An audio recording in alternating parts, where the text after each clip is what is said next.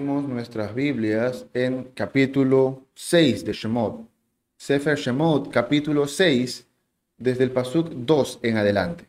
Dice, habló todavía Dios a Moisés y le dijo, yo soy Elohim o Adonai. Y aparecí Abraham, a Isaac y a Jacob como Dios omnipotente, mas en mi nombre Adonai no me di a conocer a ellos. También establecí mi pacto con ellos de darles la tierra de Canaán, la tierra en la que fueron forasteros, en la cual habitaron.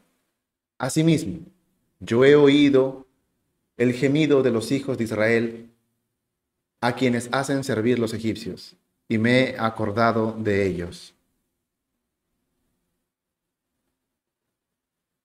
Así que ve y diles a los israelitas, yo soy el Señor, y voy a quitarles de encima la opresión de los egipcios, voy a librarlos de su esclavitud, voy a liberarlos con gran despliegue de poder y con grandes actos de justicia. Haré de ustedes mi pueblo, y yo seré su Dios. Así sabrán que yo soy el Señor su Dios, que los libró de la opresión de los egipcios. Y los llevaré a la tierra que bajó, que bajo juramento prometí darles a Abraham, Isaac y Jacob. Yo, el Señor, les daré a ustedes posesión de ella. Moisés le dio a conocer esto a los israelitas, pero por su desánimo y las penurias de su esclavitud ellos no le hicieron caso. Entonces el Señor habló con Moisés y le dijo, Ve y habla con el faraón, el rey de Egipto. Dile que deje salir de su país a los israelitas. Pero Moisés se enfrentó al Señor y le dijo, ¿y, ¿y cómo va a hacerme caso el faraón si ni siquiera los israelitas me creen? Además, no tengo facilidad de palabra. En otra ocasión el Señor habló con Moisés y Aarón acerca de los israelitas y del faraón, rey de Egipto, rey egipcio, y les ordenó sacar de Egipto a los israelitas.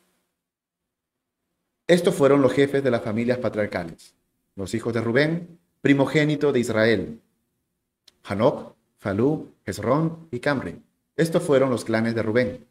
Los hijos de Simeón, Gemuel, Jamín, Oad, Jaquín, Zohar y Saúl, hijo de la cananea. Estos fueron de los clanes de Simeón. Según los registros familiares, estos son los nombres de los hijos de Leví, quien vivió 137 años, Gersón, Coat y Merari. Los hijos de Gersón, según sus clanes, Livni y Simi. Los hijos de Coat, quien vivió 133 años, Amirán, Ishar, Hebrón y Uziel. Los hijos de Merari, Mahli y Musi. Estos fueron los clanes de Leví, según sus registros familiares. Amirán, que vivió 137 años, se casó con su tía Jocabet, la cual le dio dos hijos, Aarón y Moisés. Los hijos de Ishar, Coré, Nefer y Sicri. Los hijos de Uziel, Misael, Elzafán y Sitri. Aarón se casó con Elizabeth, hija de Aminadab y hermana de Naasón, y ella le dio cuatro hijos, Nadab, Abiú, Eleazar e Itamar. Y los hijos de Coré, Asir, Elcana, Abiasaf. Estos fueron los clanes de Coré. Eleazar, hijo de Aarón, se casó con una de las hijas de Futiel, la cual le dio un hijo, Finés. Estos fueron los jefes de los clanes levitas, en orden de familias. Aarón y Moisés son los mismos a quienes el Señor mandó que sacaron de Egipto a los israelitas, ordenados en escuadrones.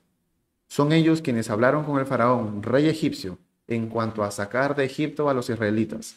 Cuando el Señor habló con Moisés en Egipto, le dijo, yo soy el Señor, habla con el faraón, rey de Egipto, y comunícale todo lo que yo te diga. Pero Moisés se enfrentó al Señor y le dijo, ¿y cómo va a hacerme caso el faraón si yo no tengo facilidad de palabra? Amén. Hasta ahí. Barukata Adonai, Eloheinu Melech Olam, Ashenatan la Nutora Emet, Haderek le Yeshua Bemashiach Yeshua, Behaye Olanatan Betohenu, Barukata Adonai, Noten Hatorah. Amén. Bendito seas tú, oh eterno nuestro Dios, Rey del universo, que nos diste tu Torah de verdad, el camino de la salvación en el Mesías Yeshua, e implantaste en nosotros la vida eterna. Bendito eres tú, Señor, dador de la Torá. Amén.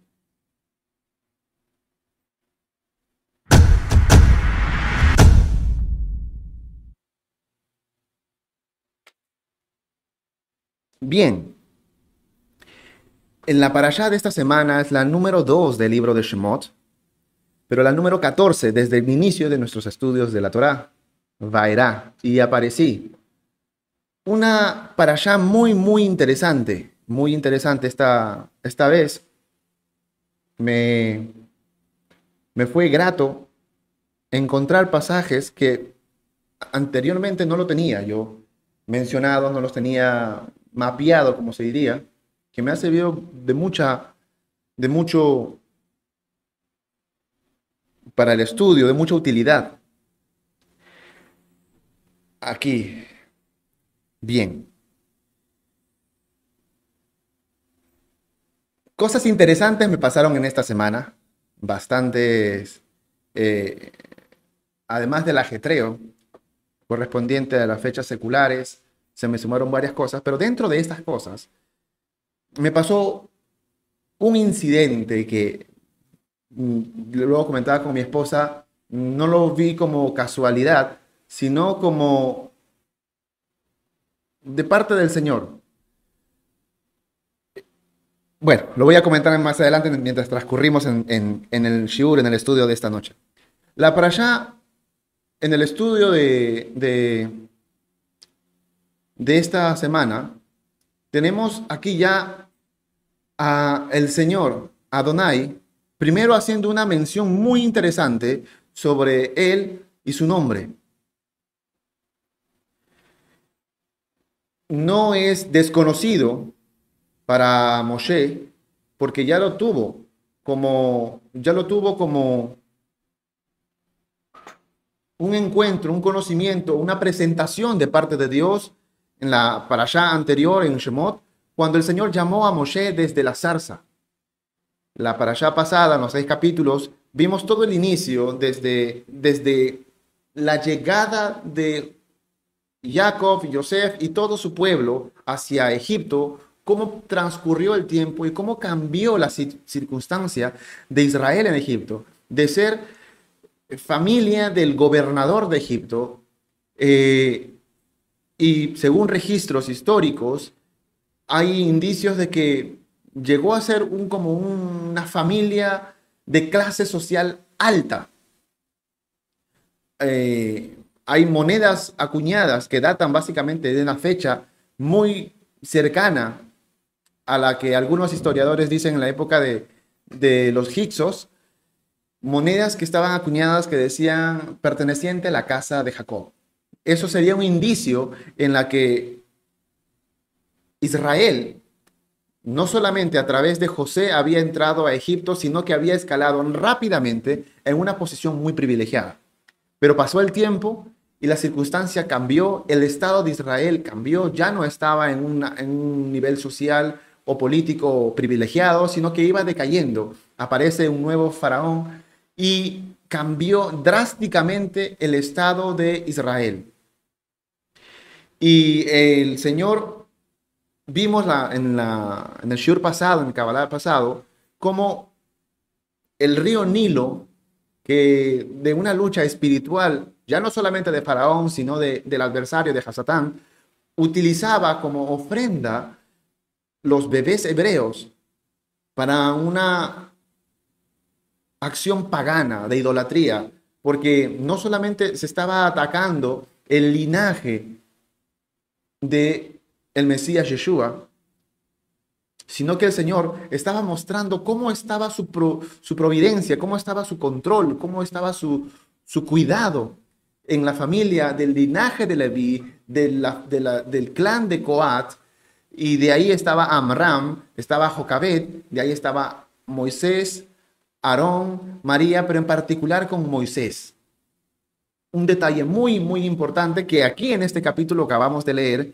en la que la diferencia de edades entre, entre Aarón y Moisés.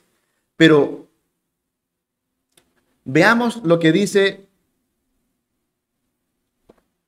en el pasaje. Leamos rápidamente. Dice, habló todavía Dios a Moisés y le dijo, yo soy.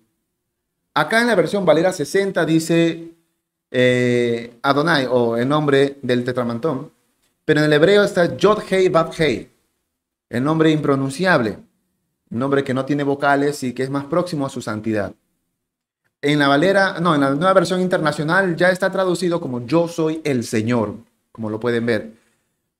Pero al margen de cómo esté, aquí es una manera primaria en la que el Señor se está presentando con su identidad, con su nombre impronunciable. Yo soy Yod Hei Vav Hei, el Shem Bashem, el nombre de Adonai. Y Moisés podría decir, pero ¿quién es? Ya lo conocía. Y aquí hace una recapitulación, es como un recordatorio. No es una presentación. Aquí Moisés no está conociendo a Dios, sino que Dios está recordándole a Moisés quién es Dios. Eso es muy importante, sobre todo para lo que vamos a ver en adelante. Y le hace una recapitulación. Y aparecí a Abraham, a Isaac y a Jacob como Dios omnipotente. En el hebreo dice como el Shaddai. Mas en mi nombre, Yod Hei, Bab Hei, no me di a conocer a ellos. También establecí mi pacto con ellos de darles la tierra de Canaán, la tierra en que fueron forasteros y en la cual habitaron. Asimismo, yo he oído el gemido de los hijos de Israel a quienes hacen servir los egipcios, y me he acordado de mi pacto. Por lo tanto, dirás a los hijos de Israel, el yo soy, Yod Hei, Vav Hei, y yo sacaré de debajo de las tareas pesadas. Esto lo vemos nosotros, lo, aparte como familia de Jarrot, lo hacemos siempre mención en la cena de Pesach. Y aquí, de la manera que el Señor se está proclamando, no presentando, sino recordando a Moshe quién es, saca siete promesas que el Señor menciona a Moshe para que le diga a Israel. Siete promesas increíbles, siete promesas en las que no se han caducado, sino siguen vigente. Con el pasar del tiempo se han ido cumpliendo y se seguirán cumpliendo las que estén faltando. Dice, yo soy Adonai. Primero, y os sacaré de debajo de las tareas pesadas de Egipto. Segundo, y os libraré de su servidumbre. Tercero, y os redimiré con brazo extendido y con juicios grandes. Cuarto, y os tomaré por mi pueblo. Quinto, y seré vuestro Dios. Sexto, y vosotros sabréis que yo soy Adonai vuestro Dios, que os saco de debajo de las tareas pesadas de Egipto. Séptimo, y os meteré en la tierra por la cual alcé mi mano jurando que la daría a Abraham, a Isaac y a Jacob, y os la daré por heredad. ¿Quién? Yo, Adonai. Increíble, en la que el Señor está diciendo, yo los libraré, yo los sacaré, yo los redimiré, yo los guiaré, yo los meteré en la tierra, yo les haré conocer quién soy, yo les daré esta tierra por heredad. Esto es lo que Israel estaba esperando. Esto es lo que después de ese cambio repentino que tuvo en la historia del pueblo de Israel, de estar en una posición privilegiada a una posición sumamente marginada, eh, de dolor, de angustia, de aflicción, ellos pedían, porque dice, yo he oído su angustia, he visto su aflicción. Y aquí está haciendo esta, este recordatorio Dios a Moshe para que se lo transmita a Israel justo lo que Israel estaba esperando. Dirás a los hijos de Israel, yo soy el Señor, yo os sacaré debajo de la tierra, yo os libraré y os redimiré, y os tomaré, y vosotros sabréis que yo soy vuestro Dios, que os saco las tareas pesadas de Egipto, y los meteré en la tierra, y os la daré por heredad. Todo lo que Israel estaba esperando, llegó el momento de hacerlo. Y eso es lo que Moshe hace. De esta manera habló Moshe a los hijos de Israel, dice el versículo 9. Y esto me pareció sumamente interesante. Pero ellos no escuchaban a Moisés a causa de la congoja de espíritu y de la dura servidumbre. Quiero que resalten este pasaje. Ellos están sufriendo, están muriendo, están siendo avasallados con leyes crueles, con sentencias de muerte en los niños, con duro trabajo, con discriminación, con robo, con una opresión increíble, salvaje. Ellos están en angustia, piden socorro, piden liberación, piden rescate. Y el rescate llegó, el socorro llegó. No están solos, Dios viene a rescatarlos. Ese es el mensaje de salvación para ellos, de redención para ellos, de auxilio que tanto estaban esperando. Envía su mensajero, da el mensaje su mensajero, en este caso Moshe, pero ellos no escucharon a causa de la congoja de espíritu. Y esto me pareció ¿cómo decir? Como una confrontación. ¿Cuántas veces alguno de nosotros, yo en particular, he estado en diferentes circunstancias en las que he estado pidiendo de Dios su consuelo, su ayuda, su provisión, su bendición y tantas cosas. Y que está la respuesta ya dada en su palabra, pero no la escucho. La puedo estar leyendo, quizás la puedo estar recitando de manera de, eh, como, una, como un recuerdo, como algo memorizado, algo mnemotécnico. Pero en realidad desde mi corazón y mi mente no la estoy escuchando. ¿Por qué? Porque he permitido en mi corazón, en mi espíritu, cosas que estén tapándome el oído, que estén distrayéndome, que no me permitan recordar estas promesas de parte de Dios. Empezando por Moisés. Moisés ya sabía quién era, porque el Señor ya se había presentado a Moisés, ya se le había manifestado en la zarza, ya le había dicho todas estas cosas. Y Moisés estaba, a lo largo de este, de este pasaje estaba, pero ¿cómo lo haré yo? Yo no soy capaz, yo no puedo. No puedo ni con la gente mía, no puedo con mi pueblo, menos podré con Faraón. Él mismo estaba olvidando con quién estaba, de parte de quién estaba yendo, junto a quién estaba yendo, obedeciendo a quién. Y el Señor hace en este caso, con su siervo Moisés, una un recordatorio, un mensaje, una alerta. Despierta. Olvídate de Faraón, olvídate de Egipto, olvídate tu edad, olvídate todo. Yo soy Adonai, el Dios de Abraham, de Isaac, de Jacob. Y yo me les aparecí, pero no me aparecí como yo me estoy apareciendo aquí contigo. Yo me aparecí con ellos como el Todopoderoso y ellos no dudaron, ellos confiaron en mí. Y hoy estoy haciendo una revelación mucho más grande que antes no la había hecho. Yo soy el Yod Hei el impronunciable, el santo, el todopoderoso, el omnipotente, el omnipresente. Y he escuchado a mi pueblo y he venido a rescatarlos.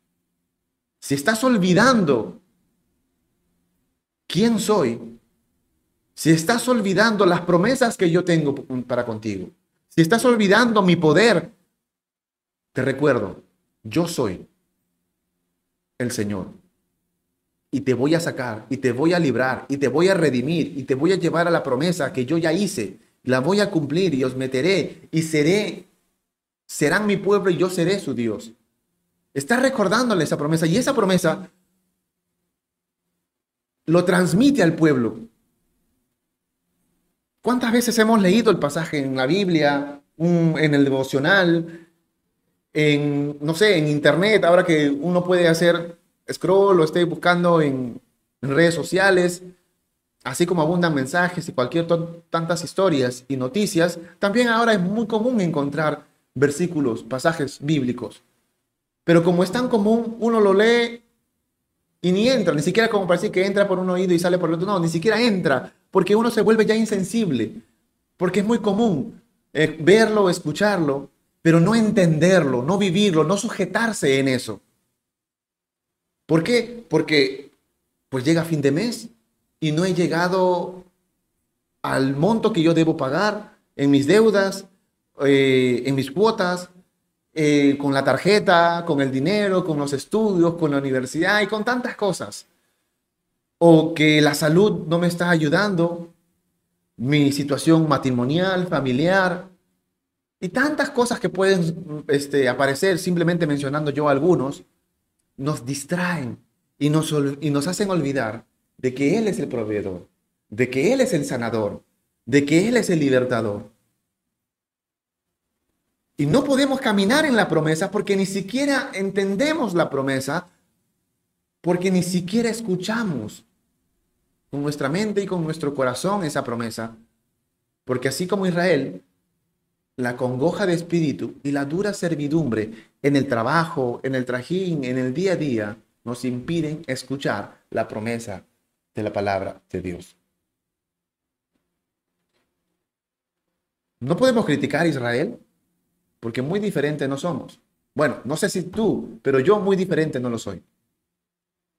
Pero algo, además de eso, muy, muy interesante. Había cosas en el corazón de Israel, por así mencionarlo, que impedía, impedía a Israel entender esto. Ya no solamente en el libro de Shemón nos está diciendo que había congoja de espíritu y dura servidumbre que no les permitió a Israel escuchar esta promesa de Dios. Pero en el libro de Ezequiel, o Yehezquiel, como mencioné, nos, nos, sí, nos revela algo muy, muy interesante. Déjeme colocarlo acá. Ezequiel capítulo 20, nos dice el profeta, Miren lo que dice desde el versículo 5. Y diles, así ha dicho Adonai el Señor. El día que escogí a Israel y que alcé mi mano para jurar a la descendencia de la casa de Jacob, cuando me di a conocer a ellos en la tierra de Egipto, cuando alcé mi mano y les juré diciendo, yo soy Adonai vuestro Dios. Justo este momento, este acontecimiento, cuando el Señor se, eh, le encomienda a, Israel, a Moshe anunciar a Israel que la liberación está, ha llegado y que los va a sacar de Egipto y los va a introducir, está hablando de este momento en el libro de Ezequiel. Sigo. Aquel día que les alcé mi mano jurando así que los sacaría de la tierra de Egipto a la tierra que les había provisto, que fluye leche y miel, la cual es la más hermosa de todas las tierras. Entonces les dije, cada uno eche de sí las abominaciones de delante de sus ojos, y no os contaminéis con los ídolos de Egipto. Yo soy Adonai vuestro Dios. Esto es algo muy, muy revelador, muy interesante, porque eso no lo encontramos en Shemot.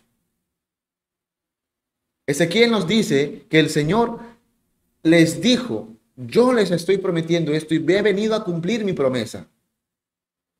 Pero necesito que ustedes todo lo que tienen delante de sus ojos, lo que tienen que los contamina. Necesito que lo saquen de ustedes, que echen de sí todas esas, no errores, no distracciones, no confusiones, sino que para Dios lo llamó abominaciones, que los contaminó. Y eso no les permitió escuchar. Mas ellos se rebelaron contra mí y no quisieron obedecerme. Y no, perdón, no echó de sí cada uno las abominaciones de delante de sus ojos, ni dejaron los ídolos de Egipto. Y dije que derramaría mi ira sobre ellos para cumplir mi enojo en ellos en medio de la tierra de Egipto. Con todo, a causa de mi nombre, se acababa de presentar como el Yod Hei Bab Hei, el innombrable, el, como se, dice en el judaísmo, el Shem Beshem para que no se infamase ante los ojos de las naciones en medio de las cuales estaban, en cuyos ojos fui conocido. Actué para sacarlos de la tierra de Egipto. Y aquí sale, más adelante cuando ya lo sacan. Pero el Señor está diciendo, yo les he dicho que saquen todo lo que les contamina, todas esas abominaciones que en este caso eran ídolos. Ídolos en el lugar donde ya estaban viviendo en el lugar donde ellos estaban cómodos, en el lugar donde el Señor los había llevado para que crezcan, en el lugar donde Dios utilizó para que se multipliquen y sean nacidos como nación.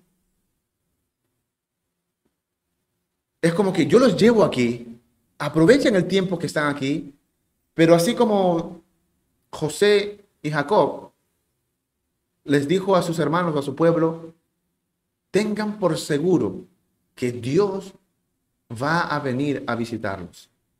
Así que lo que estén acá, lo que tienen acá, aprovechenlo, pero no echen raíces, porque Dios va a venir.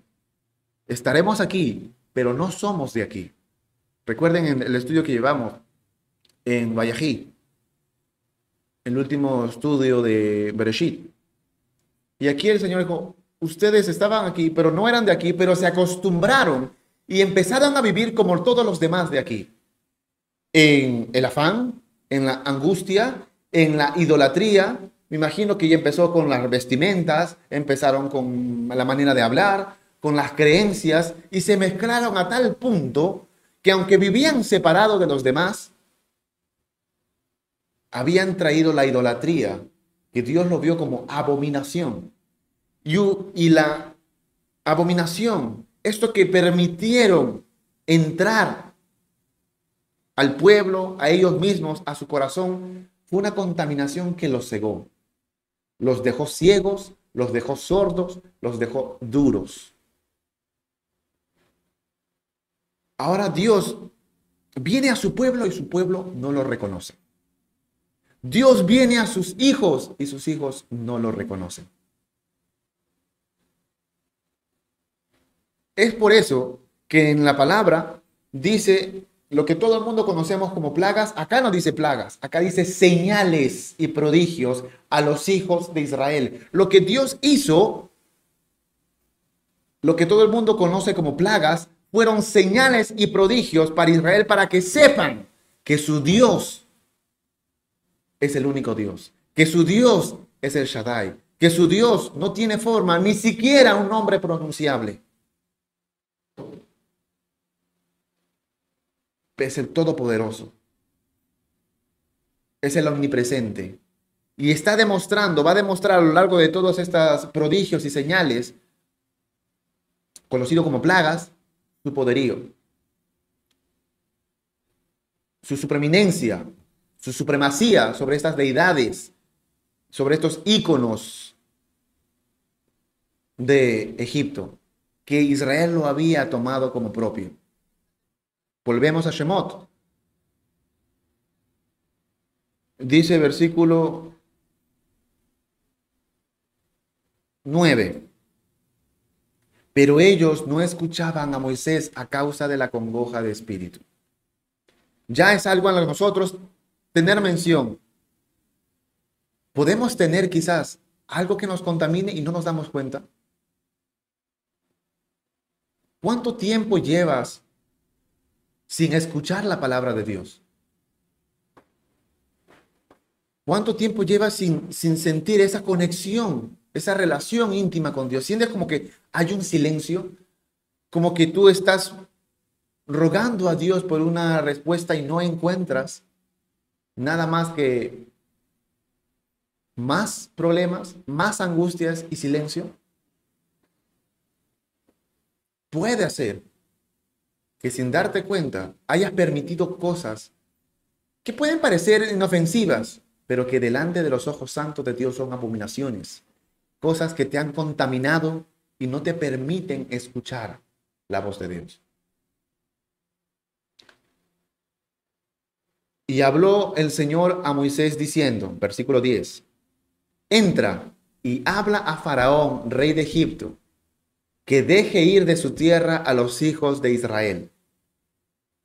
Y respondió Moisés delante de Adonai, he aquí los hijos de Israel no me escuchan.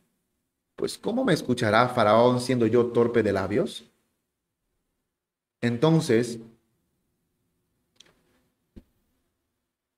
Adonai habló a Moisés y a Aarón esto me pareció también interesante.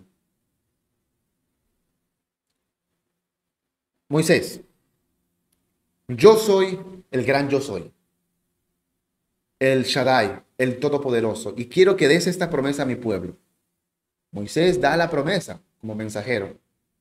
Lleva el mensaje a Israel y Israel no escucha, por lo que ya hemos comentado. Y ahora el Señor habla con Moisés nuevamente y le dice, ahora ve a Faraón, rey de Egipto. Dile que deje de ir, que deje ir a Israel de su pueblo. Moisés está teniendo primero su contacto en la zarza, está teniendo su llamado de parte de Dios, algo que no se había visto desde Jacob. Una aparición de parte de Dios. Jacob lo había visto en sueños, había visto escalera, había visto el ángel que luchó con él. Y aquí Moshe estaba viendo en zarza de una manera más sorprendente aún. Luego tiene el llamado de la promesa para que anuncie a su pueblo. Y ahora le da la comisión de entrar a Faraón. Está teniendo más contacto Moisés de parte de Dios. Y vemos a Moisés diciendo, los hijos de Israel no me escuchan.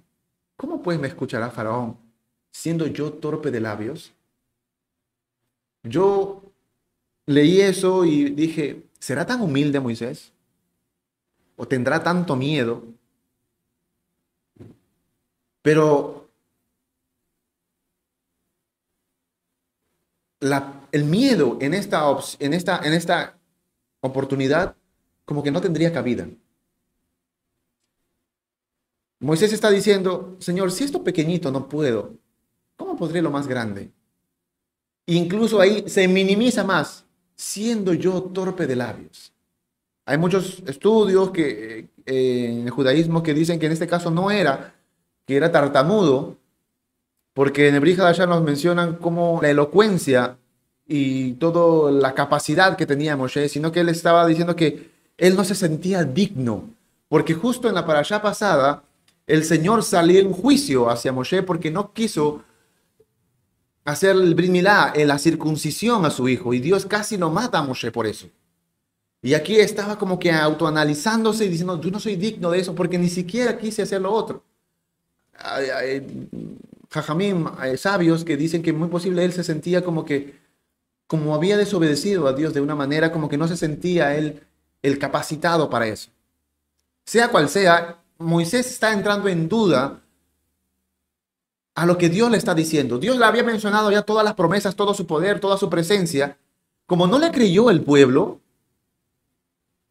él se contagió de ese desánimo, él se contagió de esa incredulidad, él se contagió de ese miedo. Si estos, que eran los beneficiados, no me escuchan a mí, es que yo no soy digno, yo no soy capaz, yo no soy hábil, menos me va a escuchar Faraón, que es más poderoso, que es más grande, que es... Es increíble cómo Moisés, estando en una posición como la que estaba, tenga más miedo, tenga más temor o se sienta más asombrado del poder o la presencia de Faraón en lugar que la de Dios. Estaba más enfocado en si Faraón iba a escuchar, si Faraón iba a obedecer, si Faraón... Pero no se estaba enfocando en que Dios es el que le está diciendo, el Dios que se está revelando, Dios que le está encomendando y que Dios que va a librar toda esta batalla. No estaba viendo eso, él estaba viendo Faraón, Faraón, Faraón. ¿Por qué? Porque posiblemente conocía mejor que cualquier otro la capacidad o el poder o el corazón de Faraón. Y eso, en el caso de Moisés, lo nubló, lo cegó, lo desenfocó. También lo hizo olvidar a Dios, su poder y sus promesas. No podemos criticarle, no somos diferentes. Y luego entra el versículo 13. Entonces Adonai habló a Moisés y a Aarón y les dio mandamiento para los hijos de Israel y para Faraón, rey de Egipto, para que sacasen a los hijos de Israel de la tierra de Egipto. Y esto fue como que un, una bofetada ida y vuelta, ¿no? Mira, yo soy el Señor, yo soy el Dios de tus padres, yo les prometí que les iba a dar la tierra en la que fluye leche y miel. No me he olvidado, he venido He escuchado tu clamor, he escuchado tu necesidad. No soy ajeno a eso, no desconozco esto y he venido a rescatarte. Promesas que a cualquiera le alegrarían el corazón, pero por la dureza del mismo no la escuchamos, no la entendemos. Muchas veces perdemos la bendición de ver Dios obrando en esta situación, en nuestra economía, en nuestra finanza, en nuestra salud, en nuestras tantas áreas de nuestra vida necesitadas, perdemos la bendición de ver a Dios obrar y glorificarse porque no le creemos, porque no le escuchamos, porque tenemos duda. Ok, he venido por las buenas. Vengo con, con una palabra de ánimo, con una palabra de consuelo, con una palabra de paz. ¿No me quieres escuchar? Moisés, ahora te mando que hagas esto, te digo que hagas esto, habla, pero, pero si esto no me sale bien, ¿cómo me va a salir lo, lo otro? Si esto pequeño no se me dio, ¿cómo esto más grande se me va a dar? Si yo no soy capaz para hacer esto, ¿cómo voy a ser capaz para lo otro? Yo me imagino a Dios mirando a Israel, mirando a Moisés y dirán, se les habla por las buenas, se le da palabra de paz y consuelo y amor y no entienden. Bueno, hay momento para el emocionalismo, para el sentimentalismo.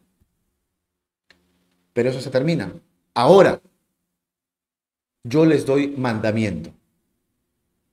Ya no es si lo sientes o no lo sientes. Ahora yo te mando. Lo primero era lo ideal. Que en el momento que tú estás buscando, recibes o encuentras de parte de Dios la salida y la respuesta. Pero aún así, teniéndola, no la ves, no la aprecias, no la encuentras, pues Dios nos tiene que llevar quizás por un algo más estricto, más rígido, más duro. En este caso, ya no es si quieres o no quieres, ahora es te mando a que lo hagas. Pero es que no creo, no sé, no, te mando que lo hagas aunque no lo veas, te mando que lo hagas aunque no lo sientas, te mando que hagas aunque no sepas, no sepas lo que va a pasar más adelante. Yo sé por qué te digo esto, yo sé por qué te mando aquello. Hay un momento de parte de Dios que nos habla con amor, pero a veces somos tan necios que no escuchamos. No vemos salida. Y Dios tiene que decir, bueno, ahora te mando que hagas esto. Y muchas veces, acá en la palabra, tenemos tantas promesas, tantas palabras de amor, de consuelo y paz. No la vivimos, no la entendemos, no la aplicamos. Y Dios a veces nos tiene que llevar por circunstancias para decir, mira, ahora por las malas. Ni tan malas, pero, porque el mandamiento no es algo malo, sino que a veces tenemos que ir obligados por una circunstancia, por una situación. Ahora el Señor habló a Moisés y a Aarón y les dio mandamiento. Israel no te escuchó por la buena, entonces ahora me va a escuchar por mandato. Faraón, ¿crees que no te va a escuchar por la buena? Me va a escuchar porque yo estoy mandando que me escuche para que saquen a los hijos de Israel de Egipto.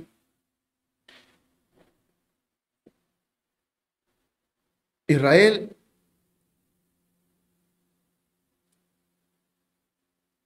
teniendo la promesa de parte de Dios, no la entiende, no la aprovecha. Nosotros no podemos caer en lo mismo. Porque tenemos no solamente la promesa, sino el cumplimiento de la promesa. No solamente tenemos las sombras, sino tenemos todo lo revelado. No solamente tenemos la historia, sino tenemos la vida. Todo en la persona del Mashiach Yeshua. Las profecías, las promesas, cumplidas y reveladas en la persona del Mashiach Yeshua. Tenemos su palabra viva y eficaz tenemos menos excusas. Y muchas veces caemos en la misma circunstancia, en la misma situación. Luego en el pasaje, hace como si fuese un... Cuando estás viendo una película y entran a la publicidad, entra un paréntesis grande, desde el versículo 14 hasta el final del capítulo 6. Hace un recuento de la, del linaje de Rubén, Simeón y llega a Leví. ¿Por qué? Porque nosotros hoy en día, cuando queremos hacer algo para presentarnos, decimos yo soy tal persona, tengo este currículum, he hecho este estudio, etcétera, etcétera, etcétera. Pero en la antigüedad no. Era más importante decir de dónde provengo, quién es mi linaje, quién es mi familia o de dónde yo soy. Y para entrar a esta tarea en la que el Señor estaba dando a Moisés y a Aarón, hace un recuento. Empezó por Rubén, Simeón y Leví. Si Leví hubiese sido el quinto, hubiese pasado por cada hijo hasta llegar a Leví y entrar a su descendencia para mencionar a Moisés y a Aarón. Pero Leví era el tercero, por eso pasó por Rubén, por Simeón llegó a Leví y nos muestra Gersón, Coat y Merari, sus hijos y su descendencia, hasta llegar a Moisés y Aarón. Lo curioso de este pasaje es el versículo 7. Déjeme ver. Este es aquel Aarón y Moisés, versículo 26, los cuales Adonai dijo, sacad a los hijos de Israel de Egipto por sus ejércitos. Y estos son los que hablaron a Faraón, rey de Egipto, para sacar de Egipto a los hijos de Israel. Moisés y Aarón fueron estos. Cuando Adonai habló a Moisés en la tierra de Egipto, entonces Adonai habló a Moisés diciendo, yo soy Adonai, di a Faraón, rey de Egipto, todas las cosas que yo te digo a ti. Y Moisés respondió delante del Señor, he aquí, yo soy torpe de labios, ¿cómo, cómo pues me ha de oír Faraón? Y aquí hace una recapitulación, vuelve, cierra el paréntesis, este, todo este pasaje que viene, te encomiendo que vayas a Faraón, te doy mandamiento para Israel y para Faraón. Y empieza, estos son los hijos de Rubén, estos son los hijos de Simeón, estos son los hijos de Leví, Gersón, Coat y Merari, y los hijos de Coat fueron estos, y de Coat llegó hasta Amram, y Amram tomó a Jocabet por mujer, y tuvieron a Aarón y a Moisés, y estos son los Moisés y Aarón los que fue encomendado y hicieron esta tarea. Básicamente, esa fue la manera que lo presenta el Señor a Moisés y Aarón. Y entra el capítulo 7, de manera rápida, que dice, mira, yo te he constituido Dios para Faraón, y tu hermano Aarón será tu profeta. Tú dirás todas las cosas que yo te mande, y Aarón, tu hermano, hablará a Faraón para que deje ir de su tierra a los hijos de Israel. Y yo endureceré el corazón de Faraón y multiplicaré en la tierra de Egipto mis señales y mis maravillas, y Faraón no os oirá, mas yo pondré mi mano sobre Egipto y sacaré mis ejércitos, mi pueblo, los hijos de Israel, de la tierra de Egipto con grandes juicios. Y sabrán los egipcios que yo soy Adonai cuando extienda mi mano sobre Egipto y saque a los hijos de Israel de en medio de ellos. E hizo Moisés y Aarón como Adonai les mandó, así lo hicieron. ¿Se dan cuenta? Cuando el Señor le está diciendo, Moisés, anda y haz esto, pero Señor, es que, y haz esto, pero Señor, te mando que lo hagas. Y ahora no solamente te mando que hagas, sino que tú dirás las cosas que yo te mande, no lo que tú creas, no lo que tú pienses, no lo que te parece, sino lo que yo te digo que tú dije que tú digas. Entonces aquí ya Moisés y Aarón ya no, no dicen nada más, sino que obedecen. Como dice el versículo 6, e hizo Moisés y Aarón como Adonai les mandó y así lo hicieron. Era Moisés de edad de 80 años y Aarón de edad de 83 años cuando hablaron a Faraón. Esto es muy interesante porque no se vuelve a mencionar sus edades. Se sabía que habían tres años de diferencia. Recuerdan la allá pasada cuando faraón, luego de que las parteras eh, Cifra y Fua eh, engañan, permiten que los hebreos den a luz y no las matan como lo había mandado Faraón que lo hiciera. Dice, Faraón se enteró, Dios las bendijo a ellas por, por haber hecho esto, pero el Faraón se enojó y mandó matar a todos los niños menores de dos años. Entonces, Aarón había salido del peligro. Cuando nace Moisés, Aarón estaba cumpliendo los tres años. Entonces, cuando sale este dicto, dice, los niños menores de dos años, justo se acababa de salvar a Aarón de ese dicto, porque cumplía tres años, pero a Moisés era el que el Señor iba a cuidarlo, iba a guiarlo, iba a mostrar su gracia, su protección que, en el castellano, en la traducción, dice que sus padres vieron que era hermoso. No necesariamente indica de su aspecto físico, sino que veían la gracia, la presencia de Dios en el bebé. Por eso que tuvieron fe en ocultarlo, en ponerlo en un arca, en ponerlo en el río, porque estaban seguros que Dios lo iba a llevar a bien lo iba a cuidar, lo iba a guardar. Pero aquí ya el tiempo pasado, Moisés de edad de 80 años y Aarón de 83, también nos dice como que, ¿no te crees capaz? ¿No te crees hábil? Porque, porque estás en edad de jubilación. Mira, tú obedéceme, tú hazme caso, Tú di lo que yo te mando. Tú haz lo que yo te indico. Yo me encargo del resto. Cuando otros creen que tú estás sin fuerzas, cuando otros creen que tú estás derrotado, estás enfermo, estás quebrantado, estás en lo más bajo, sin fuerzas, sin energía, sin lo que fuese, si tú me haces caso, si tú me obedeces, si tú eres mi hijo, mi siervo, yo a ti te voy a poner, como dice acá, en una posición alta. Tú serás mi embajador. Dice, yo te he constituido Dios para Faraón. Faraón, para allá pasada, dice, ¿quién es Dios para que venga y me, exija dejar libre a su pueblo? Entonces el Señor dice, bueno, no dice quién es Dios, yo le voy a hacer saber quién soy yo a través de ti. Un hombre al que los demás dirán, ya no da para más. Pero como eres mi siervo, yo a ti te voy a poner como mi representante, como mi embajador, y tu hermano será profeta. Lo que otros creen que tú no puedes, yo te voy a levantar, yo te voy a enaltecer, pero tú tienes que obedecerme. No puedes decir lo que se te ocurra, no puedes pensar y sugerir o enseñar lo que creas a tu conveniencia, sino todo lo que Dios manda. Hoy en día, si estuviese Moisés y Aarón, ver a un anciano de 80 con uno de 83, dirán, ¿estos qué podrán hacer? Al imperio más grande y poderoso militarmente hablando, sin contar otros aspectos. Ya solamente militarmente hablando era una potencia. ¿Dos ancianitos?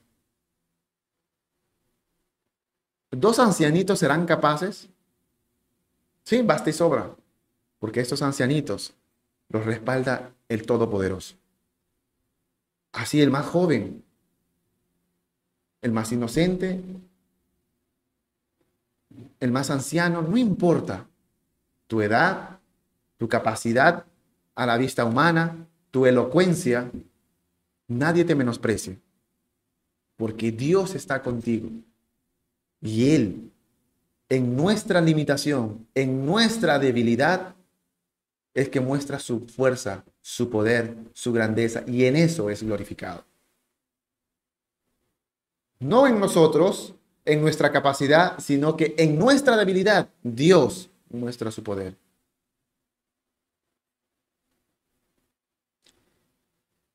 Habló Adonai a Moisés y a Aarón diciendo, si Faraón respondiere diciendo, mostrad milagro, dirás a Aarón, toma tu vara y échala delante de Faraón para que se haga culebra. La palabra en el hebreo, en, esta, en este paso, en este versículo, para que sea culebra, no es exactamente la anterior en la que dice tira tu vara y se convertirá en serpiente. Eh, la raíz de esta indicaría que puede ser serpiente, pero también podría ser un reptil grande o fuerte o algo mucho más eh, peligroso. Algunos indican que la raíz también podría indicar dragón, en el, en el antiguo idioma, en el hebreo, de la raíz. No, no, es serpiente, sino un dragón, que lo pueden traducir como serpiente por básicamente lo que pasó en el incidente pasado, en, el momento pasado cuando el Señor se presenta a Moshe, pero indican al ser dragón, la raíz más precisa, que también podría indicar que podría ser un cocodrilo o animal parecido a este. No hay mucho estudio en respecto a eso, pero sí hace que Dios empieza a mostrarle a Moisés y a Aarón cosas sobrenaturales. El poder de Dios a través de estos hombres ancianos.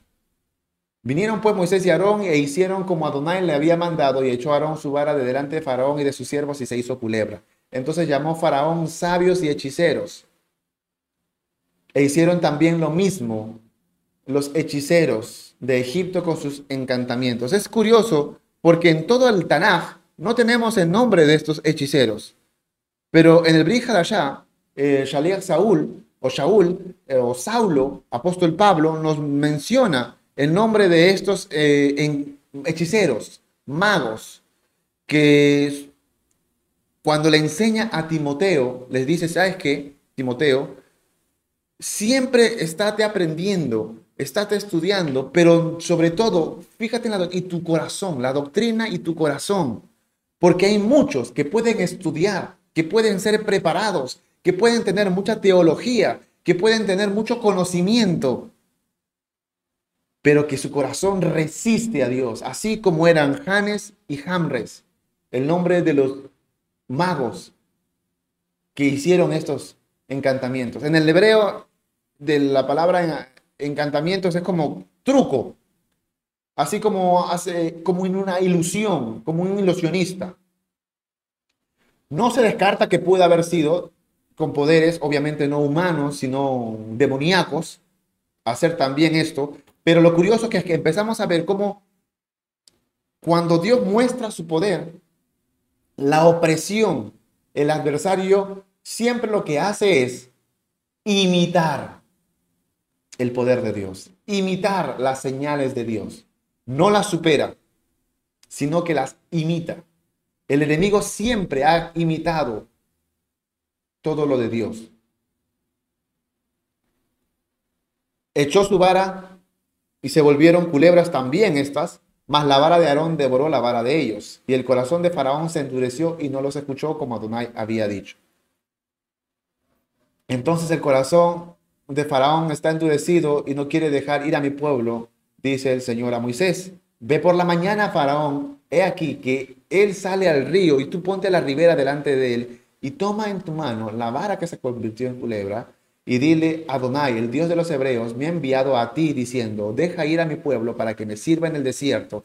Y he aquí que hasta ahora no has querido oír. Y así ha dicho el Señor, en esto conoceréis que yo soy Adonai. He aquí, yo golpearé con la vara que tengo en mi mano el agua que está en el río y se convertirá en sangre. Y los peces que hay en el río morirán y herirá el río, y los egipcios tendrán asco de beber el agua del río. Y dijo Adonai, a Moisés, di a Aarón, toma tu vara y extiende tu mano sobre las aguas de Egipto y sobre sus ríos, sobre sus arroyos y sobre sus estanques y sobre todos sus depósitos de agua para que se convierta en sangre y haya sangre por toda la región de Egipto, así en los vasos de madera como en los de piedra. Y Moisés y Aarón hicieron como Adonai lo mandó. Aquí empiezan los prodigios, las señales o lo que conocemos como las plagas. Eh, me hubiese gustado poder entrar más eh, detalle con esto, pero ya por cuestión del tiempo será para la siguiente. Pero empezamos con, con tres plagas. Ya cuando el Señor dice, van a, deja, eh, dile a Faraón que deje salir a mi pueblo, Faraón no escucha, entra duda el pueblo de Israel, entra duda el mismo siervo de Dios, que es Moisés. El Señor da mandamiento para que lo haga y les empieza a dar señales. El Faraón confiado en su poder, confiado en su capacidad y los que con él estaban, manda a sus adivinos, hechiceros, y estos simulan el poder de Dios. Y dice que él volteó, se endureció como que, este Dios no es tan grande, yo también puedo lo mismo. Eso pudo haber llenado su corazón de más orgullo y no tuvo el más mínimo temor de que algo sorprendente había ocurrido delante de sus ojos, pero él no se quedó impactado por esto. Y el Señor hace el anuncio de la primera señal, la, plaga de sangre, y es en el río. Así como hemos visto cómo el Señor va a demostrar su poder a Faraón, a Egipto, y son señales para Israel, diciendo, para como diciéndole, miren, en vano están adorando estos ídolos de Egipto, porque no pueden hacer nada. Yo mediante la próxima semana que debemos estar terminando ya todas las señales o todas las plagas, haremos una recapitulación de cada señal a qué deidad egipcia estaba atacando. Eso será para la próxima semana. Ahora estamos entrando solamente en las primeras. La primera era la de sangre, que tipológicamente señalaba muchas cosas y atacaba directamente, entre otros, a el Nilo. Como mencioné el, el shiur el Kabbalat pasado, los egipcios eran, además de politeístas, eran panteístas. Politeístas es que toman diferentes cosas y cada uno lo reconocen como una deidad o como una divinidad y ellos lo, adoran. Puede ser una sensación, puede ser una estatua. Hoy eso es, hoy eso es conocido como iconolatría, pero antiguamente era básicamente todo lo que uno adoraba tenía que visualizarlo y a eso le llamaban ídolos y a era la idolatría. Ellos tenían muchos ídolos pero también eran panteístas, que se refiere a que la naturaleza puede ser también una deidad, todo como en un conjunto o independientemente, que el mar es una deidad, que el aire es una deidad, que el río es una deidad, que el animal tal es una deidad, o que todo esto, animal, río, aire, cielo, lo que fuese, como un conjunto puede ser una deidad, sea cual sea, eso es el pensamiento panteísta. Y los egipcios eran panteístas.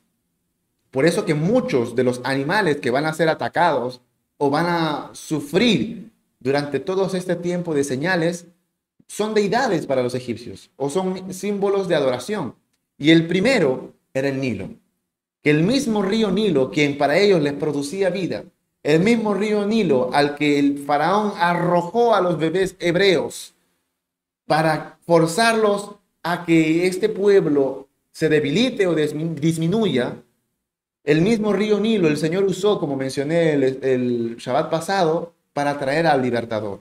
Y ahora el mismo río Nilo es atacado, demostrando a los egipcios que esta creación no era más fuerte que el creador, que el río no podía contra Dios. El río no era nada, ellos lo habían puesto una deidad. Y todas las, eh, las casas, las tinajas y todas las cosas se llenaron de sangre. Pero en el hebreo indica de que esto posiblemente no llegó a casa de Faraón, sino que llegó al río y agarró a todo lo que el, río desembocaba, en los pozos, llegaba pues en los estanques, pero a, a, la casa de Faraón no necesariamente había llegado. Y es por eso en la que Faraón no le afectó tanto. Le afectaba a su pueblo, pero como no le afectó a él, ni se inmutó. Hasta que llega ya lo, eh, lo que resultó de esto. Los peces murieron, se corrompió la tierra en el sentido de que se contaminó por tantos animales muertos, por el olor que tenía. Los egipcios no podían beber, dice que les dio asco, les daba náusea simplemente oír. Y hubo sangre por toda la tierra de Egipto y los hechiceros hicieron lo mismo con sus encantamientos. Ellos están demostrando que pueden hacer trucos, el enemigo está demostrando que puede simular el poder de Dios, pero no le puede ganar. Porque si ellos quisieran demostrar su poder, no convertirían el agua en sangre, sino al agua convertida en sangre la volverían a su estado natural. Eso demostraría poder, pero ellos no pudieron. Y el poco agua que tenían ellos disponible, libre o limpia, la utilizaron para volverla en sangre, demostrando que eran fuertes sin darse cuenta que ellos mismos estaban quitando el poco agua que tenían. Pero eso fue suficiente para que el corazón de Faraón siga endureciéndose más. Y no lo escuchó como Adonai lo había dicho. Y Faraón se volvió y se fue a su casa y no dio atención tampoco a eso. Es como que eso no le pasó en su casa. Él salió y vio en la calle, vio en el río, vio en todo lugar, pero como no le pasó en su casa, pues normal. Y en todo Egipto hicieron pozos alrededor del río para beber, porque no podían beber de las aguas del río. Y se cumplieron siete días después de que el río, de que Adonai hirió el río. Entra el, el siguiente, la siguiente señal, la siguiente plaga. Ya es lo que quería compartir y con eso concluyo. De una manera rápida quiero mencionar para poder adentrarme ya en las plagas la siguiente semana, en la que la siguiente plaga fue la de ranas. Y yo estaba, yo estaba leyendo toda la semana, mientras manejaba o mientras estaba trabajando. Esta semana estuve de viaje en diferentes lugares. Lugares en los que conocen el Perú, pues el Perú tiene una geografía increíble y tiene una biodiversidad también muy, muy grande. Yo ahora estoy, a los que saben, en el oriente del Perú, en la selva peruana, y me fui hacia el centro, hacia el Cusco. En el tramo, mucha lluvia, este, me encontré, porque en temporada lluvia por esta zona del país, me encontré con serpientes en el camino, de diferentes colores. Una muy, muy, muy verde. Un verde que no lo había visto yo nunca, al menos en persona. En el camino, y yo estaba eh, sorprendido. Por esta zona es muy, no es muy común, pero algo frecuente poder encontrar serpientes, pero esta que me llamó la atención, se puso en plena pista y yo creí que ya lo iba a arrollar y como que salió mirándome, se encogió, se paró y iba a cruzar el camino, ve el camión en la que yo estaba manejando y se regresó, se encogió y no pasó. Y yo me, me, me, sorprendí. Dos días después, manejando, me volví a encontrar, no con esa serpiente, sino con otra serpiente, eh, ya casi como de campo, de tierra oscura. Y yo decía, hace mucho tiempo que no veo serpientes y ahora las estoy, las estoy mirando, debe ser coincidencia con las para allá para ver su comportamiento, para ver cómo podría infundir. Y yo, algo, una persona que ya he visto serpientes, cuando los vi de sorpresa en un lugar donde no me lo esperaba, me sorprendí. Y eso que yo no estaba en tierra con, con estos animales, yo estaba en el vehículo manejando. Pero como no me lo esperaba, me sorprendí. Y yo me, ponía, me puse a pensar mientras después leía, Faraón no se esperaba a la serpiente, pero no se sorprendió vio que esas serpientes devoraban a los que sus hechiceros habían hecho y no se sorprendió. Ve prodigio aquí que, que se convierte el agua en sangre y para él no le afecta. Eso me hizo poco relacionar al menos qué tan duro está el corazón de Faraón. Y así muchas veces el hombre está duro, que puede parecer o acontecer hechos increíbles que están en la palabra que dicen que esto va a pasar, esto va a acontecer, o estos son los señales del fin. Y la gente está como que conmigo no es, como que no pasa nada, como que es una exageración, como que es un cuento. ¿Hasta dónde el corazón duro puede hacer que acontecimientos increíbles a uno lo vuelva insensible? O uno ya está insensible para eso. Así como la duda, la contaminación, la abominación, la aflicción o el estrés en un creyente puede impedir escuchar la palabra de Dios, esa misma contaminación en un no creyente hace de que los prodigios de parte de Dios, las señales de parte de Dios, no le signifiquen nada. Y entra la siguiente plaga, que las de ranas. Es increíble porque menciona la plaga de ranas como una en la que apareció en todos los lugares. Esta sí menciona que aparecerá en tu casa, en Faraón. En la de sangre no mencionó que ahí va a aparecer en tu casa. Pero en la de Faraón dice, sí, aparecerá en tu casa, en la cocina, en las tinajas, en los hornos. Y eso me llamó la atención porque Normalmente un animal siempre se aleja del fuego, se aleja del peligro. Y las ranas, que las conozco muy bien, porque estas son abundan, se alejan del lugar seco, seco, seco. Tratan en un lugar húmedo, no necesariamente tiene que haber agua, pero un lugar húmedo. Y cuando es un lugar caliente, se alejan. El único lugar caliente donde están es el sol porque son animales de sangre fría y necesitan el calor del sol para que la sangre no se les congele o no se les endurezca, necesitan eso. Pero por todo lo demás, son animales de sangre fría. Y del fuego, cualquier animal se aleja del fuego. Pero estos animales dice que van a aparecer hasta el horno, o sea, no podrían cocinar ni siquiera, porque los hornos iban a estar llenos de ranas y pasa la señal y lo fastidia y entran y dice que no iba a ser tantas las ranas que ni siquiera se iban a poder ver el suelo de la cantidad que iba a estar acumulada.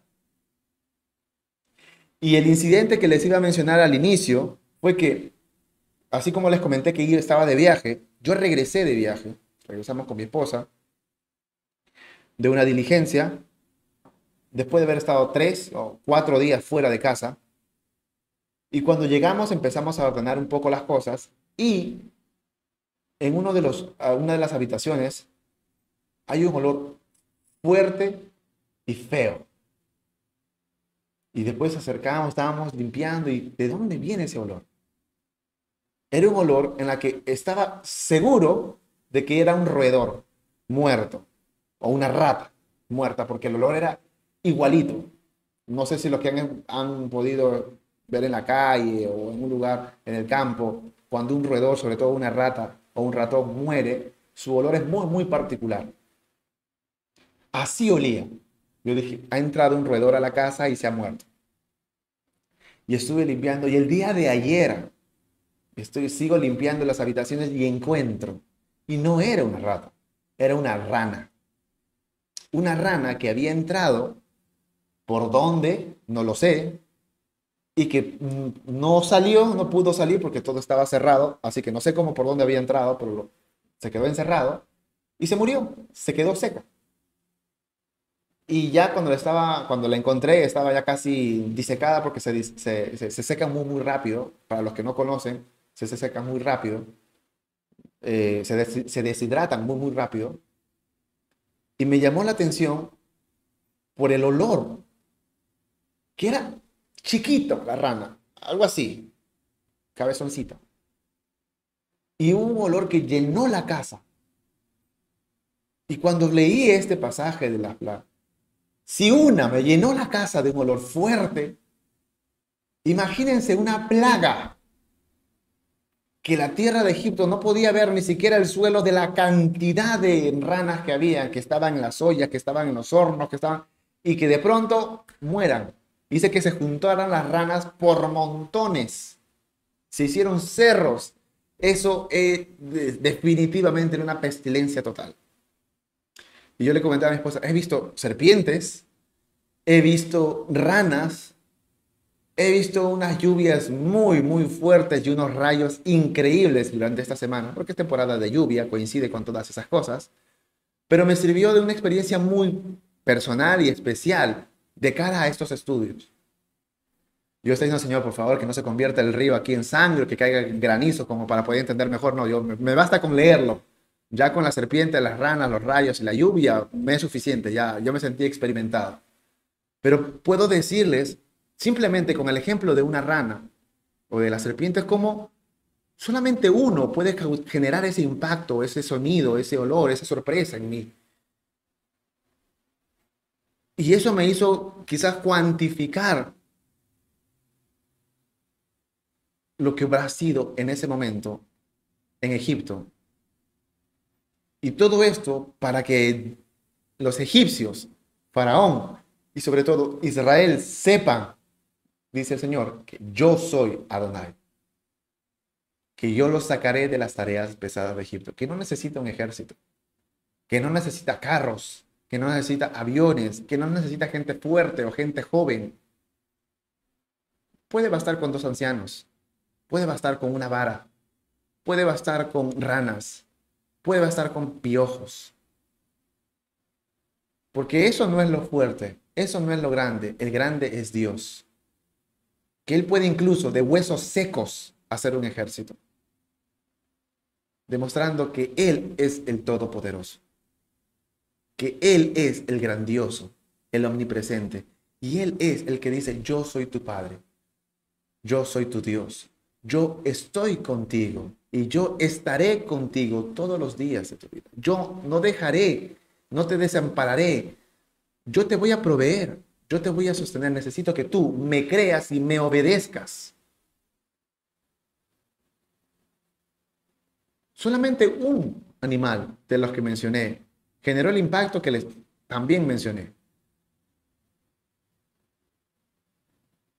El poder de Dios no tiene límites en la circunstancia menos pensada, en la situación en la que nosotros podemos pensar que no hay salida, no hay ayuda en el problema económico, en el problema de salud, matrimonial, en la relación, en lo que quieras. El poder de Dios no tiene límites. Y Dios ya sabe lo que tú necesitas y Dios ya tiene la salida para ese problema.